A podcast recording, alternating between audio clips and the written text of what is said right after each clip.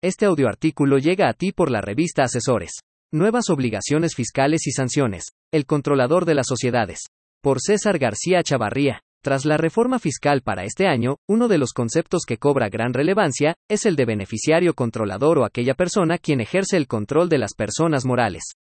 Esto debido a que de conformidad con el artículo 32b ter del Código Fiscal de la Federación, el cual se incorpora en esta reforma, a partir del 1 de enero del presente año, todas las personas morales fideicomisos, así como las partes contratantes o integrantes, en el caso de cualquier otra figura jurídica, en adelante, personas morales, están obligadas a obtener y conservar, como parte de su contabilidad, la información fidedigna, completa y actualizada de sus beneficiarios controladores. Lo anterior significa que dicha información, al formar parte de la contabilidad, deberá estar a disposición de la autoridad fiscal cuando ésta la requiera, así como conservarse por los mismos plazos. No obstante lo anterior, es importante destacar, preliminarmente, lo que debe entenderse por beneficiario controlador, por lo que la propia disposición señala que éste será, primero, quien directamente o por medio de un tercero obtiene u obtienen el beneficio derivado de su participación en una persona moral, o es quien o quienes en última instancia ejerce o ejercen los derechos de uso, goce, disfrute, aprovechamiento o disposición de un bien o servicio o en cuyo nombre se realiza una transacción, aun y cuando lo haga o hagan de forma contingente. Segundo, quien directa, indirectamente o de forma contingente, ejerzan el control de la persona moral.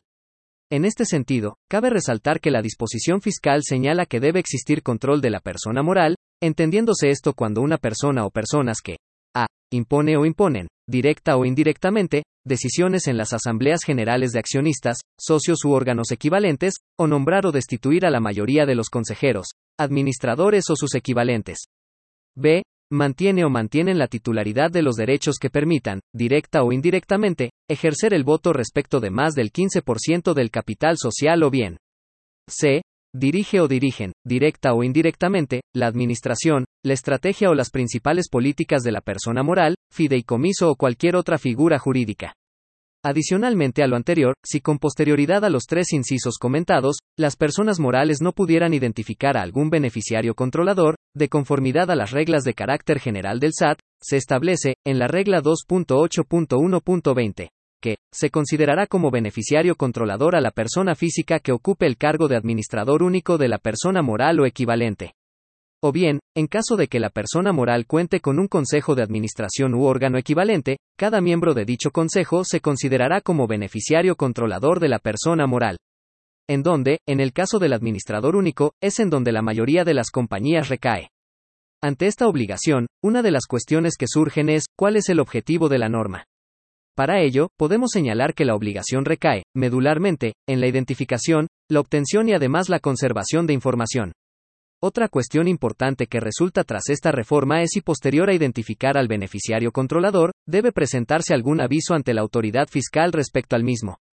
En este sentido, no existe obligación alguna, pero pudiera estar previamente relacionado con el aviso de socios y accionistas de las personas morales, que se presenta, ya que, como sabemos, ya estaba previsto informar el nombre y la clave en el Registro Federal de Contribuyentes de los socios accionistas, asociados y demás personas, que formen parte de la estructura orgánica de la persona moral, cada vez que se realice alguna modificación o incorporación respecto a estos, en términos de la obligación señalada en el artículo 27 apartado B, fracción B del propio Código Fiscal.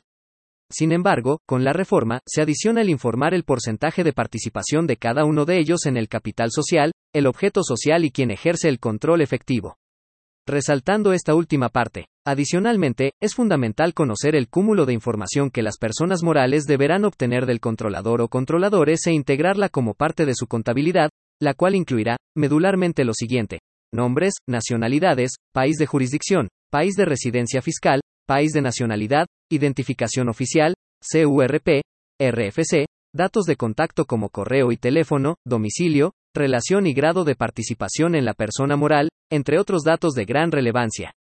Así las cosas, la obligación emanada del referido artículo 32 BTER, incluye no solo la obtención de la información, sino que además el mantenerla actualizada, esto es, cada que cambie algún dato personal de los beneficiarios controladores o que incluso cambie el beneficiario controlador de la persona moral.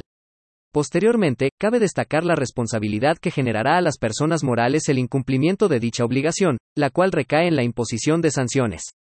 Para ello, se adicionan los artículos 84M y 84N del mismo ordenamiento fiscal, para regular las multas que pudieran ser impuestas a las personas morales, conforme lo siguiente. No obtener, no conservar o no presentar la información, resultaría en una multa equivalente a 1.500.000 dólares y hasta 2 millones de dólares por cada beneficiario controlador que forme parte de la persona moral.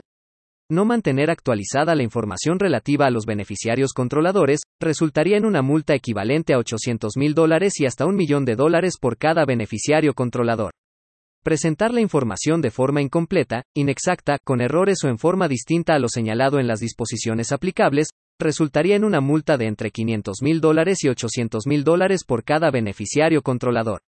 Finalmente, lo anterior será una gran carga administrativa para los contribuyentes, ya que ellos deberán encargarse de establecer procedimientos necesarios para que dicha obligación se cumpla y se mantenga actualizada, conforme lo señala la normatividad.